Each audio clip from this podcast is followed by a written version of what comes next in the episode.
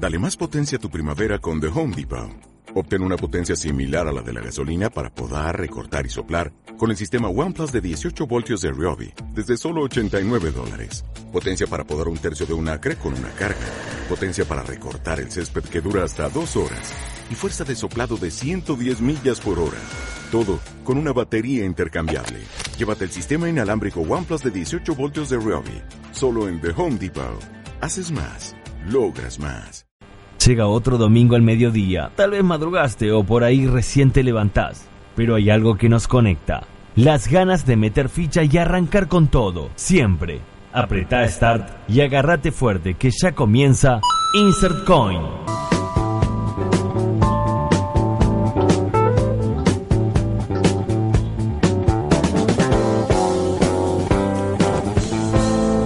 Tardes, bienvenidos. Tarde, sí, porque ya es PM. Son las 12 en punto 20 grados acá en la ciudad de Buenos Aires y alrededores, no sé por qué digo acá si no estamos en la ciudad de Buenos Aires, pero ustedes me entienden. Alrededores deben estar haciendo aproximadamente, ¿qué? ¿Cuánto?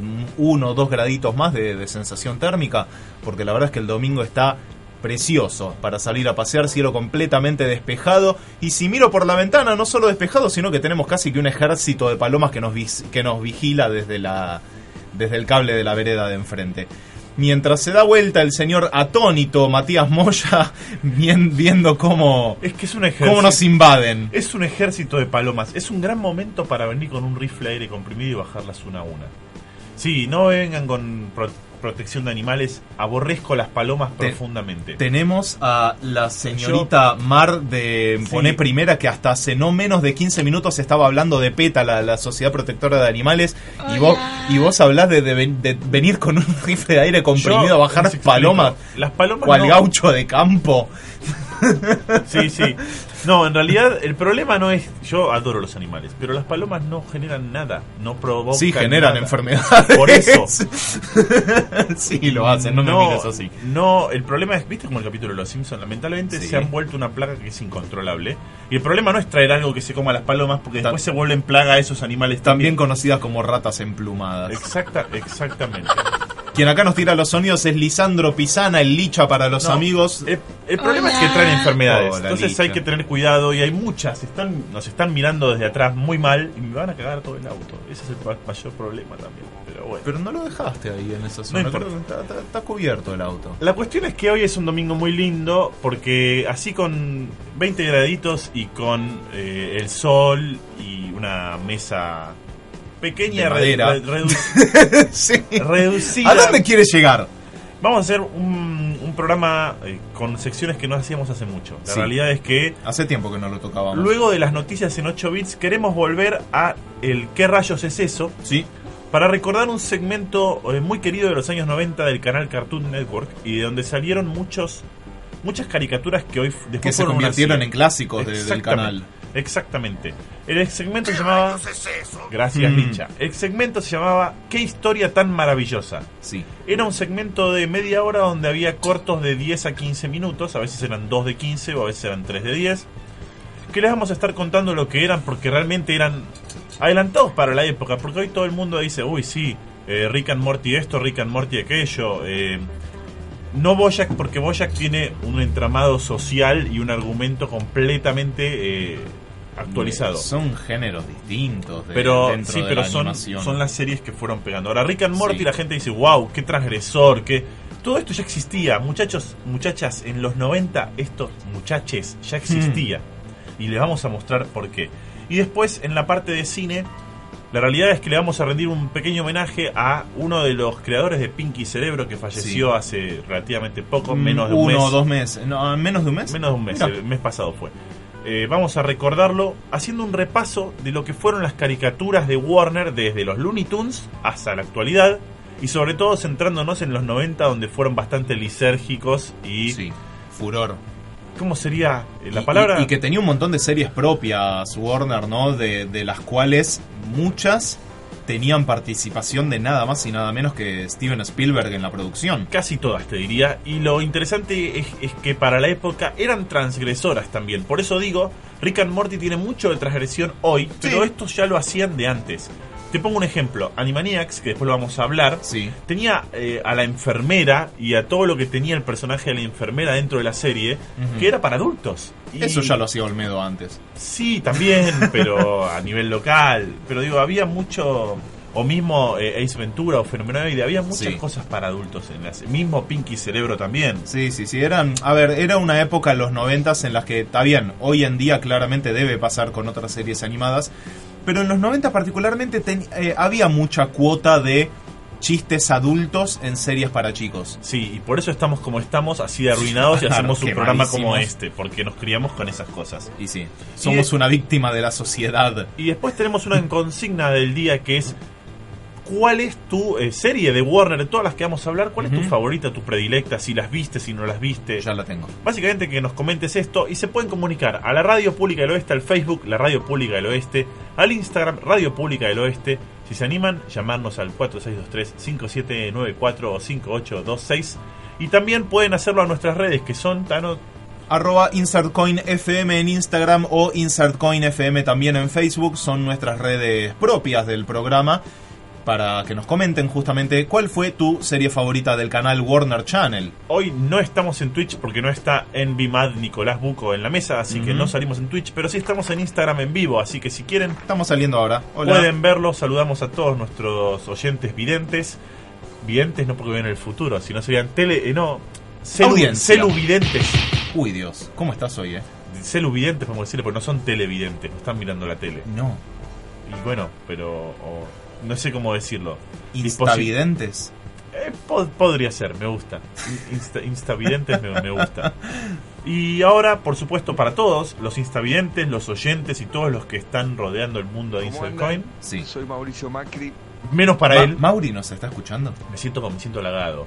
Sí. ¿Podemos decir que se puede? Digamos que sí. Muy bien. Vamos ¿Cómo a, informar. Ya que Mauricio Macri nos está escuchando, queremos que escuche las noticias en 8 bits, que para él se las traemos porque hay mucho para hablar de él, ¿no? Round one. Fight. Insert Coin. Actualidad retro.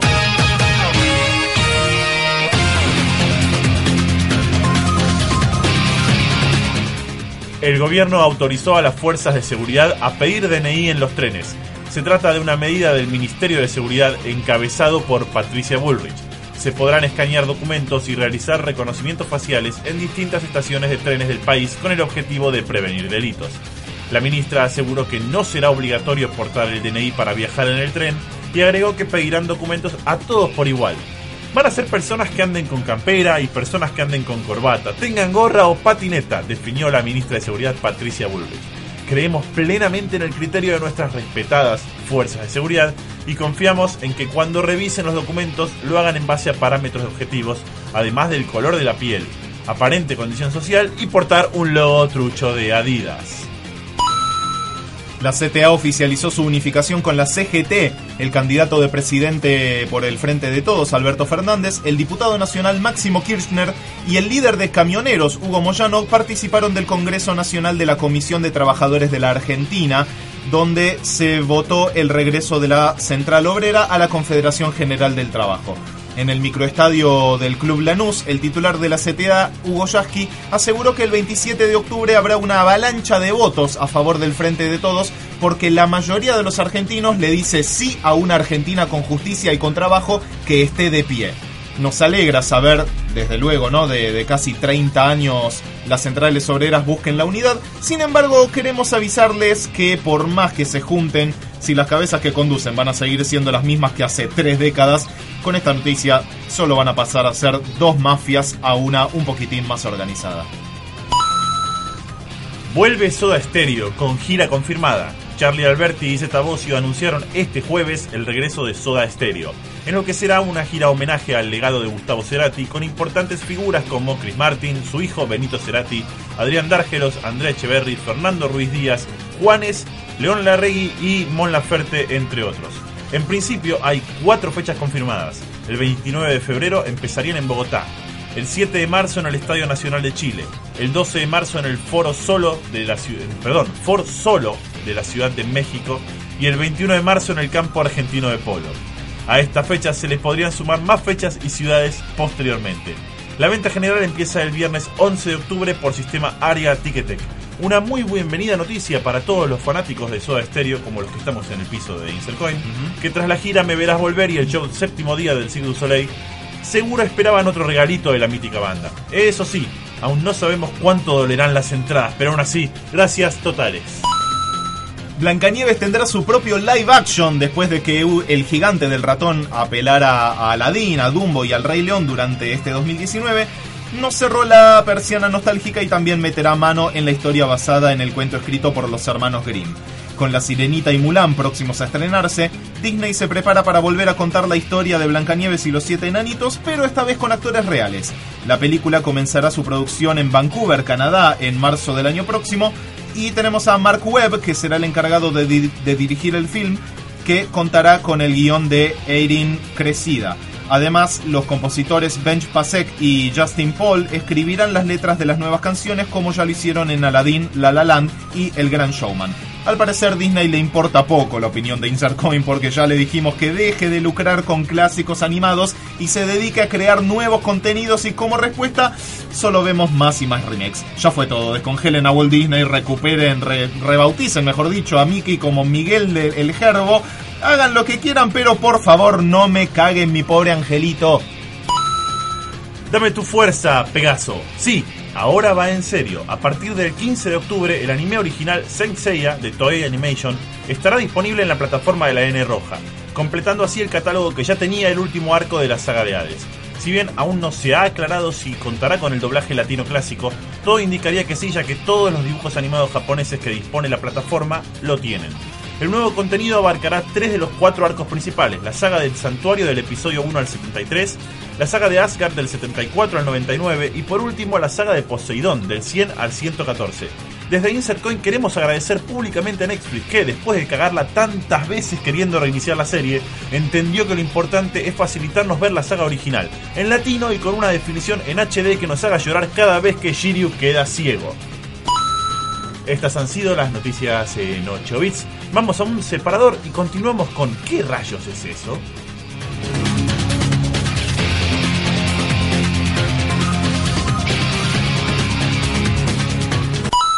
Insert Coin. Actualidad retro. What?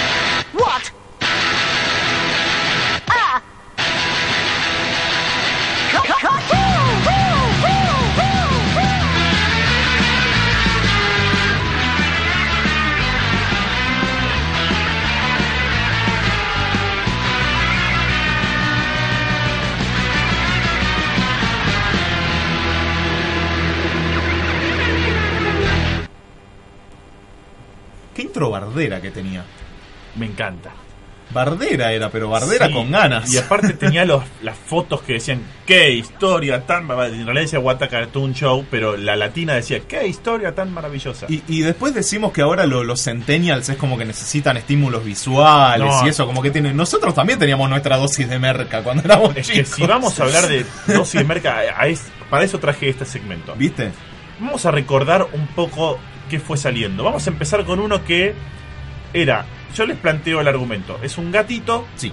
que está en su casa, muy Sí. cómodamente relajado, una gatita en realidad, Ay, qué lindo. que está tejiendo o que está haciendo macramé, no sé cómo se llama el... pues Está tejiendo ¿Crochet? un...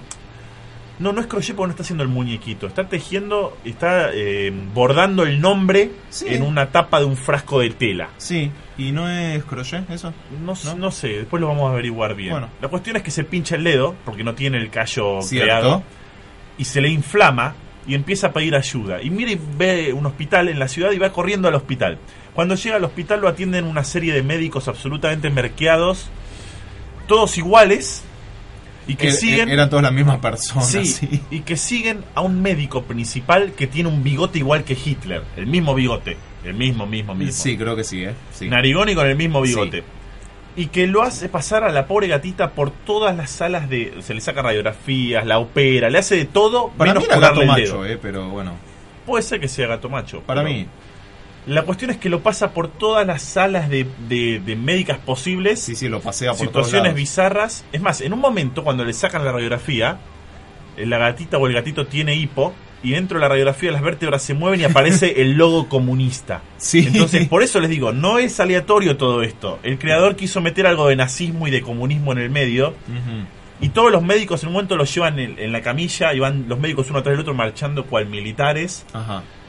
Y recién en el último momento es como que el médico dice, ah, qué lindo, te dolía el dedo, bueno, te lo voy a curar. Y la sienta en un sillón y le hace caricias, le ofrece Y- una y- revista. Y, y de hecho con, con música hiper tranqui de fondo. Tenés razón, es un gato, porque le da una revista de gatitas Ah, para que vea. Así Pensala. que sí, es un gato. Y de golpe saca una sierra. Claro. Como que la iba, la iba a cortar. Entonces, la cuestión es que el gato se escapa del hospital y no lo curan nada. Y bueno, pero muy, muy bizarro todo. Después hay otro, no sé si vos te acordás, A que este es el eh, este es el más bizarro quizás, que empieza con un gusanito. Uf, Un gusanito que eh, dice, amo al mundo, amo a la no, sociedad. no sé- no sé si el más bizarro, pero claramente el más ácido Es y el- uno de los más enfermos. Claro, de- es el más exin- existencialista, si se Sí. quiere.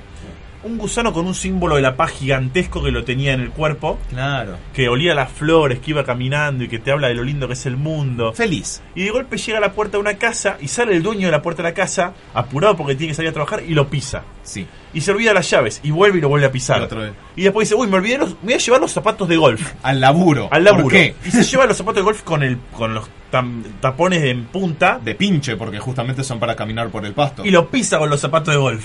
Y no, no lo pisa una vez, lo pisa dos veces y cuando lo pisa la segunda vez ves que mueve el pie cual eh, para hacer más, más jugo en el propio pobre gusano. y después hacen A todo esto igual sin saber que había un gusano, era todo el No, efecto él no cómico sabía nada, justo- pero lo pisaba 20 veces. Sí, sí, sí. Lo, La cuestión es que el gusano quedaba tan traumado con la humanidad que él quería Tra- crear traumado y resentido, Claro. val- valga recalcar. él quería crear un veneno y entonces le cuenta a la novia, él se llamaba Johnny y la novia le dice, "No, Johnny, no lo hagas." Johnny. Y el gusano tenía un frasco de veneno gigantesco Sí, que se le cae cuando está preparando el veneno. sí, sí, sí. Se le cae y lo peor que le pasa es que no solo se le cae, sino que se le cae en la cara y le queda toda la cara quemada. La, la mitad o y algo queda así. en cual- silla de cual ruedas. fantasma de la Y ópera. queda en silla de ruedas, arruinadísimo. Sí, sí, y le dice, no quiero vivir más a la novia, el mundo es una mierda. Y, no y entonces después la novia le hace la psicológica y el gusanito dice, está bien, lo tengo que perdonar. Y va de nuevo a la casa a Sí. pedirle disculpas, curado ya en su A, cara. a ofrecer la paz. Y lo primero que hace el ser humano que sale de la puerta tarde para su Otra laburo vez es pisarlo de nuevo. Y así queda de traumado. Y como último, para recordar, después le vamos a mostrar las imágenes en nuestras redes sociales. Y, y todo esto pensado para un público de entre 6 y 12 años. No, no, es que estaba para adultos, claramente. Después, para recordar, han salido pilotos, por ejemplo, el de Dexter. El Sí. primero de Dexter, que es cuando eh, Dexter y Didi juegan con el, con el control remoto que les cambia las formas. ¿Cierto? O el de las chicas superpoderosas, que es eran las chicas coquetas y que Peludito quería... perdi- perdió en un concurso de jaleas, de mermeladas, Sí, bien, bien yankee. y crea una pistola que convierte a todos en carne. Porque todos habían hecho mermeladas de frutas, viste, de tal, tal o cual cosa, y él había hecho una mermelada de carne que no le gustaba a nadie. Todos le decían que era una basofia, y claro, él había quedado completamente resentido. No solo eso, agarra y convierte a todos en carne. Y lo curioso Sí. es, el alcalde de esa ciudad del Saltadilla, no era el alcalde común, era, Era otro. otro. Y después de que le ganan a Peludito, la hamburguesa que se están comiendo tiene antenas. Porque Sí. era la hamburguesa de Peludito. Claro. Y na- nadie te lo dice. Porque mm, re- eh, recordemos o recalquemos que él a, a él lo, lo derrotaban con su propio rayo de carne. O sea Sí. que lo convertían en una hamburguesa. Y sí, sí, se la terminaban morfando con antenitas y todo. Y también supo salir de ahí eh, el de Coraje, el perro cobarde y el pollo que deja el huevo alienígena. También era el, el piloto. pollo. Sí. O sí, sea- de hecho, la, la- y, el, y el de Johnny Bravo. Y el de Johnny Bravo. viaje al zoológico que se quería levantar a la. A la cuidadora del mono, sí. Eso yo quiero creer que inspiró a la canción de. ¿De, de, de qué banda era esta? No me acuerdo de qué canción estás hablando. De. Era la encargada del zoológico. pero Ah, La de- parecía una el bicho, modelo. sí, puede, puede ser, eh, puede ser. No, no voy a negar nada de todo eso. Y después, como último, les recomiendo que miren Malcolm y Melvin, que era un payaso que tenía una cucaracha que tocaba Sí. la trompeta. El. Ese es absolutamente Es lisérgico. muy bueno. es uno de los mejores que tiene. Es muy Se lo vamos a pasar por las redes. Lamentablemente no nos queda más tiempo para seguir hablando. Podríamos hacer una sección, pero no. Tenemos. Trajimos música de los 90, porque como el programa es noventoso, Sí. vamos a recordar cuando los intérpretes latinos tenían ganas de tocar con una orquesta sinfónica de fondo o con vientos, saxo, trompetas. En este caso, desde Puerto Rico, llega el señor eh, Ricky Martin. Sí. Y del, del álbum A Medio Vivir, esto es año 1995. Uno de los grandes exponentes de los 90, si se quiere. Por supuesto. Y, Estaba, estaba en pleno auge en esa época. y con esto que está sonando de fondo, mira, escucha, escucha. Linda base. ¿eh? Por supuesto, y ahora sale el bajo, y la verdad que es. Es un temazo, es un éxito total de Ricky Martin. Lo recordamos, año 1995, Ricky Martin, Bombón de Azúcar. Hoy alcé mi voz gritando a la ciudad, pues nunca me habló de ti. Pues tú llegaste y me cambiaste la ansiedad con mucho love peace. Pues me haces reír, me haces llorar, a las demás discriminar es lo que me haces tú. En una cuerda floja caminar y por ti hasta matar. Es lo que me haces tú. Y yo no pensé que fuera a ser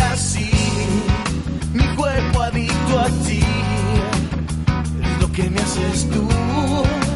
Uy, uy, uy, uy, yo no pensé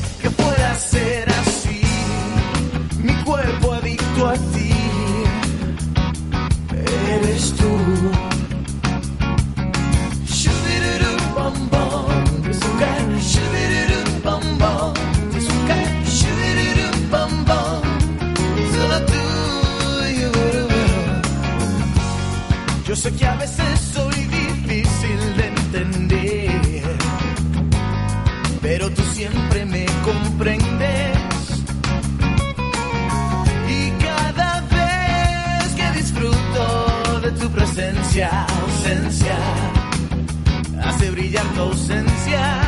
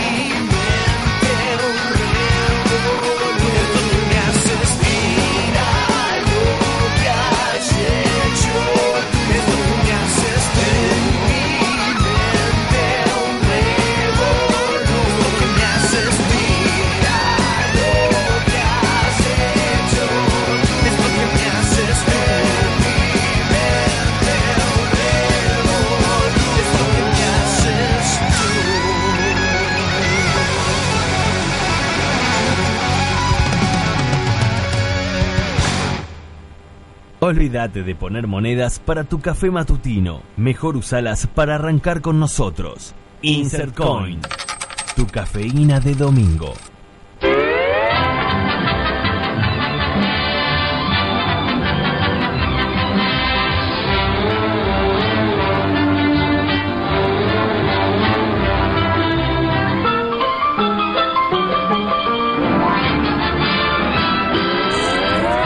Eso fue todo, amigos. Así empezaban los Looney Tunes. Estamos viejos, che. Estamos viejos. Pero esto en realidad no es de nuestra época, es anterior. Anterior, sí. eh, ¿De, de qué época eran los Looney Tunes? ¿Los 70? 60 más o menos. ¿60 y pico? Cuando Warner Brothers iniciaba las animaciones, cuando teníamos a un Box Bunny que era precursor de... Y con eh, guantes amarillos. Sí, y, y el precursor de lo que ahora dicen son todos... eh, La violencia como- en los dibujos no, animados. que son... Eso sí, ni hablar, pero... Era todo cómico, pero viste que dicen que son transgresores porque el hombre rojo no tenía sexo o porque eh, aparecen personajes Para, ¿cuál era trans el- el ahora. hombre rojo? El de Vaca y Pollito. Ah, sí. O él, el de las chicas superpoderosas, que era trans también. Bueno, Sí. eh, Box Bunny lo hacía desde los años 60. Se vestía de mujer y nadie decía nada. Y estaba bien y era cómico y na- a los niños no le importaba si era mujer o hombre. O el de dos perros tontos, que era todos los personajes en uno también. Sí. Había mucho ya de eso antes. Estamos hablando de la década de los 60. Igual habría que ponerse a hilar como demasiado fino para ver si era una cuestión de ya había o si era la burla de, ¿no? Porque Absolutamente. hoy en día yo creo que se lo tomaría con otro criterio mismo dentro de la animación. Sí, eso es verdad. Pero ellos abrieron, los Looney Tunes abrieron el juego al delirio absoluto. Sí.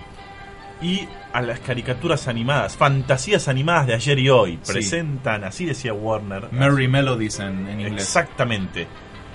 Y después, ya en los 90, hicieron algo maravilloso, que es. eh, Warner Brothers decidió presentar a los hermanos Warner en caricatura. Sí. Y así nacieron Jaco, Waco y Dot, los famosos Animaniacs. Ahora, mi pregunta es, ¿se supone que eran ellos Sí, sí. encarnados? Sí, sí señor. Sí señor, está confirmado. Ok. Y para eso vamos a recordarlos un poquitito. Y, y pregunta, que, que- que ya arrancaba con esto. Estamos locos de andar. Este sí que era un lime, pero creo que había más lime dentro de lo que es Warner Bros. Sí, había más. Ahora O sea, eh, Animaniacs se jactaba justamente de ser la locura encarnada, el delirio encarnado de, de Warner Brothers, pero me parece que había cosas un poco más jugadas. Ahora, me, me quedé con, con eso que dijiste vos de que eran ellos encarnados. ¿Dot también? O sea, había una hermana dentro de los Warner Brothers, porque Sí. creo que, que eran dos. Jaco, Waco y Dot. No, a ver, eso ya lo sé. Yo digo, de los eh, verdaderos Warner Brothers, ¿no eran dos hermanos? Sí, eran dos. A Dot la metieron porque sí, porque había que poner un personaje femenino. Supongo que sí, debería investigar un poco más. Pero, Ajá, ¿viste? Te puse en la duda. Pero lo interesante fue que eh, dentro de Animaniacs Sí. nació después eh, Pinky Pinky, Cerebro. Cerebro. que lo vamos a hablar más adelante. Era- eran personajes de eso. Lá- Lástima que no lo tenemos a, a Emma hoy acá, le mandamos un abrazo gigante. Porque él tenía muchas de estas curiosidades de que eh, Pinky y Cerebro eh, aparecieron como personajes secundarios en un episodio de, o en un par, mejor dicho, de episodios de Animaniacs. Y habían pegado de tal forma que después, bueno, justamente terminaron creando un spin-off y su serie propia. Y los ahí está, ¿viste? Sí. Entonces, evidentemente, de hecho yo lo hice en el intro, somos los hermanos Warner y la hermana Warner Dot. O sea, había una hermana Warner, evidentemente. Si vos lo querés creer. Lo dicen en la intro, vamos te a hace creer. feliz. Sí, muy. Después, lo gracioso es que pegó tanto esto, les recordamos la consigna a todos los que nos están escuchando. ¿Cuál es tu caricatura de Warner favorita? De todas estas que estamos nombrando, Sí. ¿alguna viste? Y vienen más todavía. Muchas más. Porque después, con el éxito de los Looney Tunes, a Warner se le ocurrió pasar a ver cómo serían de niños. Porque esto se hizo mucho con muchas caricaturas, el hecho de ver la infancia. Y, y de hecho muchos especulaban con que eran los hijos de... Pero es que lo que pasó con estas con esta que vamos a escuchar ahora es, imagínate a los Looney Tunes, bueno, fueron los precursores de esto. Ahora, ¿cómo aprendieron a hacer Tunes? Sí. Aprendieron en la Universidad de Acme y en la universidad aparecían ellos, los Tiny Toons. Y los presentamos así. Lo, lo cual es igual muy contradictorio. Es- es- ese canto desafinado y agudo, ¿qué, qué, qué más cerebro que era? Es maravilloso. Ahora ven por qué tenemos problemas de atención. Escuchá lo que dice la intro. Un sitio muy querido donde vamos. En realidad no iban a estudiar nada, iban a estudiar cómo hacer más al pedo que nosotros. Y A ver, Tiny pero- Toons pegó porque aparte había personajes nuevos. Sí. Que, porque Buster y Babsy nunca fueron hijos de Box y Lola Bonnie. Claro, eh, a eso apuntaba un poco. Eh, se especulaba un cachito con esa cosa de que fueran los hijos, sobre todo por Elvira como la hija de Elmer y ese tipo de cosas. Pero no, en realidad eran alumnos de, de esta escuela que le ponen la universidad, pero de universidad no tenía nada. Era una escuela primaria, tardía, casi secundaria. Pero porque no había, era la uni- era donde se aprendía Box Bunny y te Pero, pero enseñaba. era- pero eran re pendejos. Y bueno, justamente los Looney Tunes eran eh, los maestros. Era hermoso, porque aparte, personaje. eh, De hecho, había uno, que no me acuerdo el nombre, que era un gusano, que vivía en Locolandia. Y Locolandia era la de- era un universo paralelo. No, no era un gusano, era como un pájaro dodo. Ah, no, el dodo, tenés razón. Que, que tenía un Gogo dodo. paraguas en el culo o Go- algo así, no se llamaba. Gogo Dodo vivía en Locolandia. Locolandia era un pueblo absolutamente lisérgico en todo sentido. sí, Gracias sí. Por, eh, por la censura licha. Era una pepa. Absolutamente. Después también eh, los Looney Tunes tuvieron algunos su propia serie. En particular en los 90 nos fuimos a Australia o en realidad a Oceanía, a Sí. una isla puntual que es la isla de Tasmania, Nada para presentar menos. al demonio y para decir... Eh, ¿Cómo era que decía el padre? Por Dios, no me puedo acordar ahora. Ya me voy a acordar cómo decía el padre de, No, Tasmania. Mientras tanto, presentemos la intro, querido Lichita. Así sonaba Tasmania. Tasmanía, de hecho. Correcto, Tasmania. Me acuerdo de memoria. Porque viste que. Era muy bizarra. ¿Por qué era re ranchera la, la introducción si era supuestamente más como australiana y esa onda? Porque tenía mucho de rancho. Pero no me acuerdo que decía el padre de Taz. ¿sabes que no me puedo acordar. Y la familia encima era una re familia tipo onda sitcom de los 80. Era un. Es que eso era lo gracioso. Y los personajes, porque estaba eh, to- el cazador, estaba el. eh, el, el el gigante, el cazador era como un Brutus con la madre que era una peticita canosa. Sí. Era muy divertido. Después tenías eh, el dingo, estaban el kiwi. El kiwi.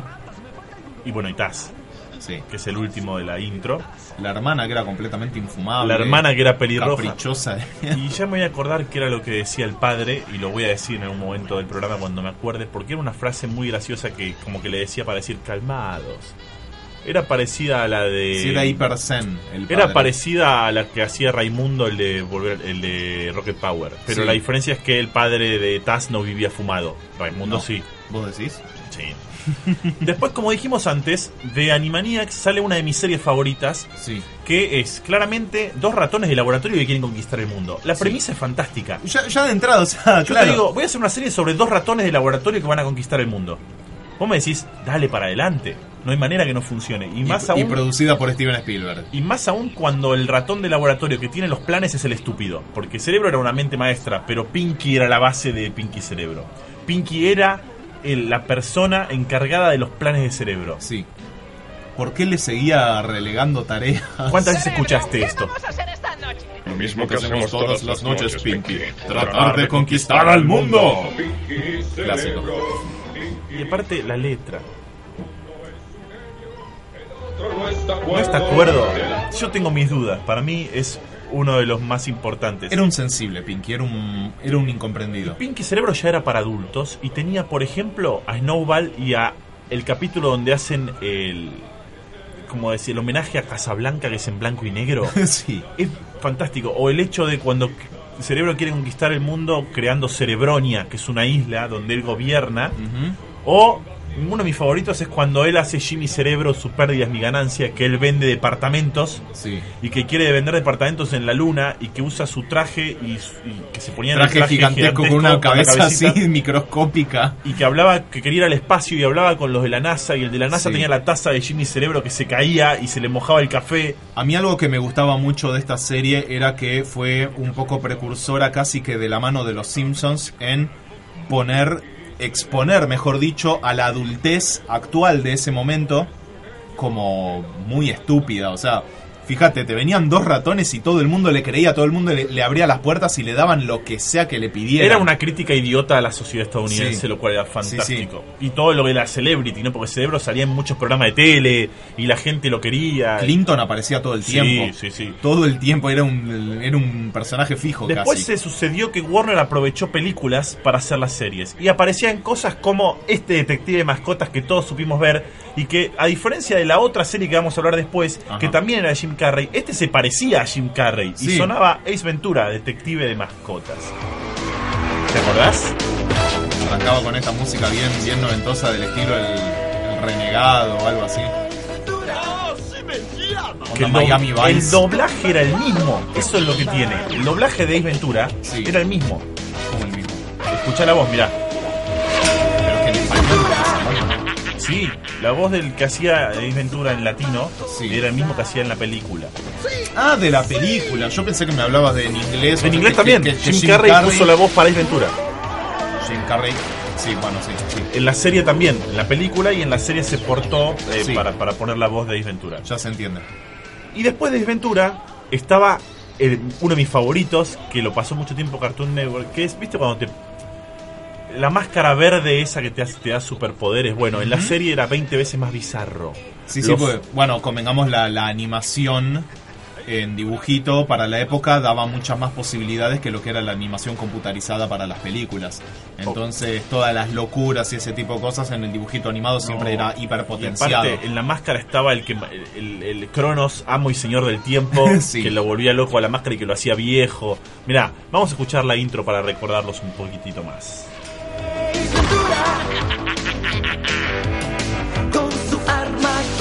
Colosal. ¡Sí! ¡Sí!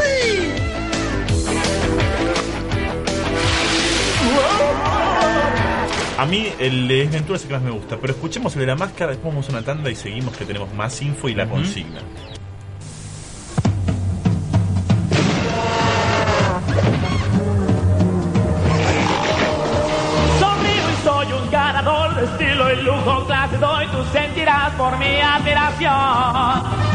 Soy surrealista, bizantino, romano, barroco, rococó, soy yo, romántico. ¿Qué me detenga? ¿Cómo te acordás de todo? Mi rostro es verde, no hay otro igual. No es posible que no me acuerde de esta canción porque la intro es maravillosa. Y Iba muy, de- muy acorde con lo que era la música de la película, que era esta cosa así como de mambo, jazz. Sí, y aparte estaba loco, estaba del tomate cuando se ponía la máscara. Y eso, todo lo que hacía en la intro te decía, vas a ver una- un, un dibujito animado absolutamente loco. Y mira cómo terminaba. Así lo recordamos y vamos a la tanda. ¡Aquí está!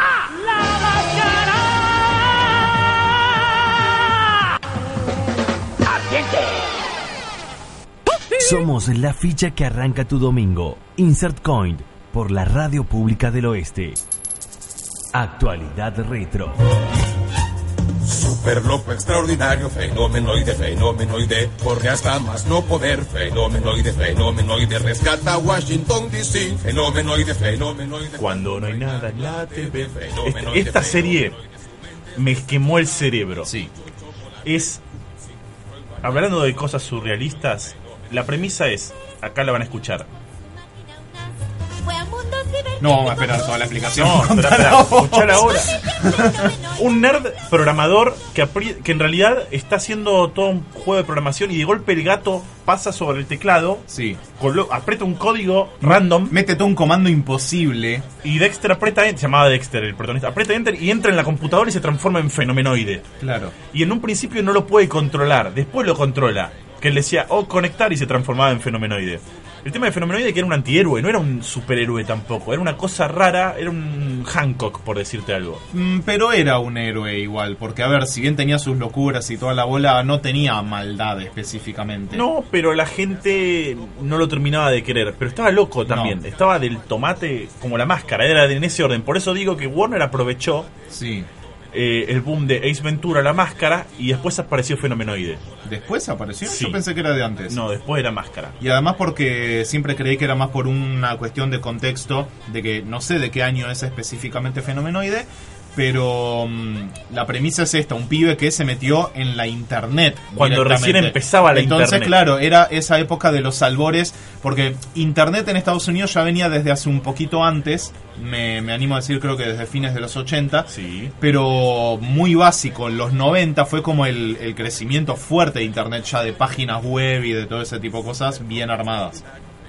Lo que descubrí también investigando sobre Warner es. Acá estaba Spielberg en Fenomenoide, en la Sí. máscara. En este no estuvo Spielberg, pero sí estuvo Tim Burton. Y para mí, que soy fanático de Barton, que me gusta la estética de Barton, verla en una animación y no en, en como fue Jack en 3D o en las películas de Beetlejuice, aparecía la serie de Beetlejuice y se presentaba con esta intro, que también era bastante particular.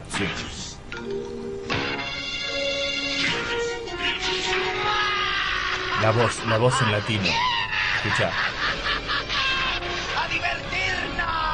De hecho, muchos nos acordamos de la música de Beetlejuice por este dibujito y no por la película.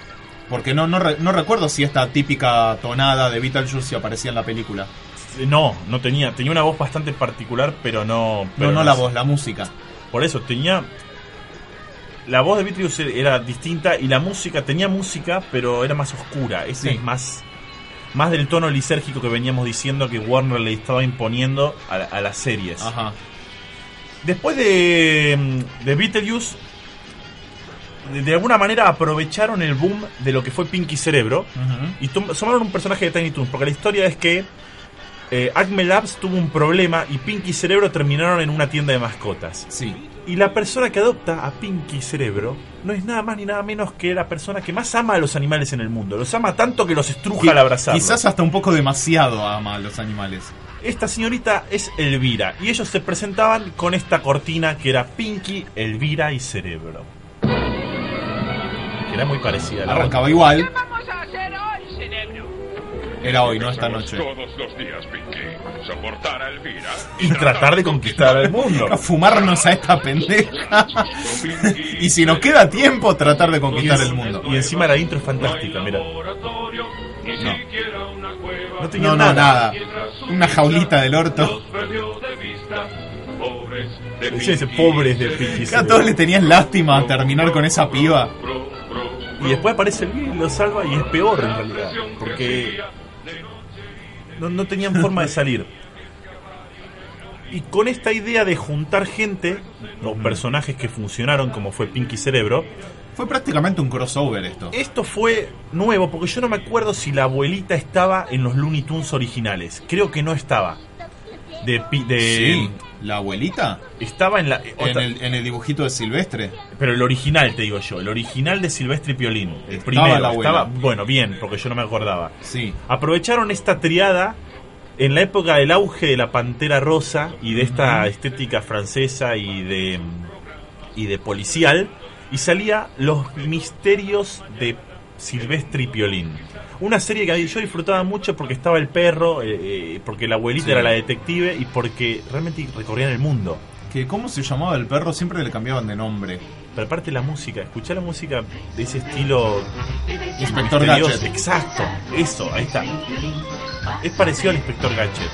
Muy parecido. Y era un estilo bastante parecido. Era muy parecido, de hecho. A mí este no me gustaba. A mí me encantaba. Me aburría mucho. Porque aparte el juego entre Silvestre y Piolín para atacarse y a la vez no podían porque estaba la abuela y, Sí. y Silvestre que no se reía mientras encima decía esto, mira. Voy a almorzar el feo canario y te lo decían en la cara. Y era para niños la serie, no les importaba la violencia en los dibujitos animados. Claramente no. Porque son dibujitos animados, para eso están.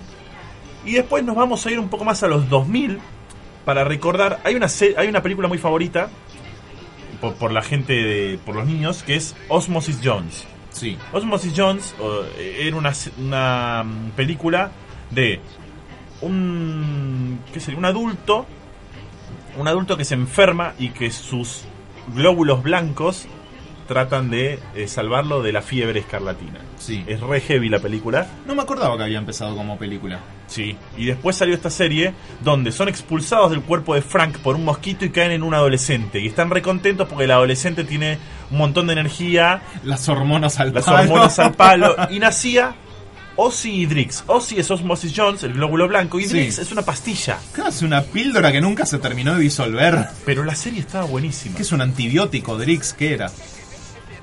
Y encima. La, la- la intro era como recontra hip hopera. Sí. Y lo mejor de todo esto es que tenía, seguía manteniendo la estética de lo que fue la caricatura de Warner de Fenomenoide, de la Sí. máscara, de esa bizarrez. Y la tenía. Y con este estilo onda bien de pareja de detectives, ¿no? Bien de películas de fines de los 90. Exactamente. Y para cerrar, Warner en, en lo que son los 90 y el principio de los 2000, esta fue la última que a mí me gustó de Warner, porque después las caricaturas pasaron a ser un dibujo que a mí personalmente no me gusta. No quiere No. decir que el argumento no esté mal. Ojo No que ahora van a volver. Por eso quiero ver. Los Looney Tunes nuevos me gustaron, por ejemplo. Pero eh, Teen Titans tuvo varias. A mí la que me gusta es la primera, que es la que vamos a escuchar ahora. Era excelente. Como serie era excelente. Que la canción era de Hi Hi Puffy Amiyumi. Que después quisieron hacer una serie propia en Cartoon Network que era pésima, Horrible. pésima, pero, Pero bueno, esta habían serie- firmado un contrato con las ponjas y había que cumplir. Claro, pero esta serie de Teen Titans estaba bien hecha, era como Muy la Batman bien. del... Bueno, obviamente me olvidé, perdón, disculpen que no las puse, pero no me da el tiempo. Batman del futuro. eh, Sí, la hay- clásica de Batman. La clásica de Batman con Mark Hamill como el Joker. Hay un montón La Liga de la Justicia. de series de superhéroes que no metí porque me fui a lo clásico de los Sí. 90 lisérgico. Sí. Pero Teen Titans tiene esto, tiene esa lisergia, porque era muy bizarro también. Tenía sus varias cuotas de humor. No tan lisérgico claramente como los clásicos de Warner, pero tenía sus momentos y estaba muy pero muy bien hecha. Absolutamente. Y obviamente en los 90 se aprovechó para mostrar esta locura de los Looney Tunes en su auge en Space Jam. Que es el momento donde se juntan los Looney Tunes con Jordan y permiten el hecho de que Jordan estire el brazo en un partido en el mundo de los Looney Tunes porque locura. Y además que fue la, la primera película de la historia de los, de los Looney Tunes. Después empezaron a aparecer otras con Brendan Fraser y, Absolutamente. y otros actores, pero de película de los Looney Tunes fue la primera vez en Space Jam. Absolutamente. Llegó el momento de la consigna. Déjame mandarle un saludo a Milo, que nos está escuchando desde el Uruguay. Ajá. Eh, oyente, pero. Oyente número uno de la cantina de Chalmún, mira lo que te digo. De la vieja sigue- escuela. que sigue aquí, que nos dice los fatales. ¿Todavía nos banca? Los fatales banda uruguaya, que canta Bicho Bicho, Sí. que probablemente se, se inspiró en Fenomenoide. Nunca hubiese adivinado que eran uruguayos. Y él dice. Fenomenoide y Pinky Cerebro eran excelentes. De chico me gustaban los tres palomos de Animaniacs. Sí. Los sí. palomos de Animaniacs eran muy buenos. ¿No, ¿No llegaron a tener su propio spin-off también? No. Junto con la ardilla, esta vieja que tenía un nieto. Eso sí tuvieron su propia Sí, serie. la ardilla No sí. más, pero- acá están los fatales. Ya, bien, bichita. Bien. Es más, si querés dejarlo de cortina, dejarlo de cortina y Ya hacemos fue. la consigna con los fatales. Ya fue. Charlie Rattigan dice Batman la serie animada. Sí. Yo me olvidé de ponerla en este popurrí, pero sí. Y Aku Jatón dice Fenomenoide. Mi, Yo, mi favorito personal. yo me voy con Fenomenoide. Nico También. Buco también te secunda. Y dice Fenomenoide como serie y Tasmania como personaje. Pero el demonio de Tasmania siempre. No, sí, no, no, no me gustaba como personaje, no, para nada. Quiero el por qué, Nico. ¿Por Yo- qué Tasmania? Yo estoy ahí en el límite entre Fenomenoide y Pinky Cerebro. Fenomenoide por la locura y por los chistes estúpidos pero buenos al mismo tiempo. Y Pinky Cerebro por la realmente buena trama y buena Mirá. idea que tenía. Lichita, si lo encontrás, hay un audio con frases de Pinky, que es el que creo que estamos escuchando. A ver. Mira. ¿La arpillera me irrita tanto? ¿A un pepino tan pequeño no se le llama pepinillo? ¿Mantener una familia y una profesión? ¡Oh, eso es demasiado para mí! Pero esta vez tú usarás el tutú. ¿Las esto? rockets? Ah, es un coro de chicas, ¿no? ¿Ves por qué? ¿Por qué hay que escuchar más a Pinky? Pinky es un filósofo de la vida. Es todo lo que está bien. Tenemos más mensajes. En este caso, eh, le mandamos un saludo muy grande a Nadia, oveja descarriada, como le gusta que le digan, en su Instagram para que la sigan. Ella nos dice eh, Animaniacs, lo cual me parece una, Tenía sus buenos momentos. Sí, lo lo que pasa es que Animaniacs es eh, de alguna de alguna forma es la génesis de todo lo que vino después. Eso es lo que lo hace mágico. Y también tenemos a Lucas David Rock que dice Pinky Cerebro, bro, bro, bro. bro". Abrazo gigante, Luquitas. Para ir cerrando me gustaría saber la opinión personal. Vos dijiste Fenomenoide. Fenomenoide y Pinky Cerebro, los dos juntos a la par, como Yo, diría Papo. yo- yo los vi todos y todos me gustan. Pero si tengo que elegir uno, definitivamente voy con Pinky Cerebro. Hay capítulos que están grabados en mi El, memoria. el capítulo de Navidad donde casi logra dominar el mundo y se termina arrepintiendo porque sí. le, agarró el espíritu navideño. Sí, por eso te digo, sí, yo deseo que hagan un, un último capítulo donde logre conquistar el mundo. Lo necesito, necesito que logre conquistar el mundo cerebro. Preguntale a Netflix. Algo deberían hacer, deberían. Trajeron a Rocco y a Invasor Sim. Pero mal, el, el Rocco tengo varias cosas para criticarle. Mm. Me gustaría igual que de alguna manera eh, por, de que se jueguen un poco más a, a- a cerrar cosas. Por, por ahí Cerebro nunca tiene que haber conquistado el mundo porque es un ratón. Así. No Pero con Tenemos los que despedirnos. Con los gobernantes de ahora se puede. Así es. Tenemos al gato, ¿por qué no un ratón? Eh, buen punto. Les agradecemos a todos los que estuvieron del otro lado. Gracias, Lichita, por la operación técnica. A todos por los saludos y los comentarios. Absolutamente. Tenemos, mira, ya que escuchamos a Ricky, Gracias a Sime, por supuesto, acá por el Instagram en vivo. ya que escuchamos a Ricky, vamos a escuchar al rey. Al rey del pop y de la música latina en los años 90.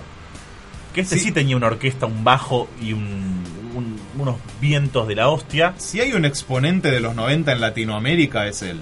Y en vivo, en el estadio de Vélez Sarfield, año 1995, Luis Miguel, te propongo esta noche. Así nos vamos y nos escuchamos el domingo que viene. Chau, chau.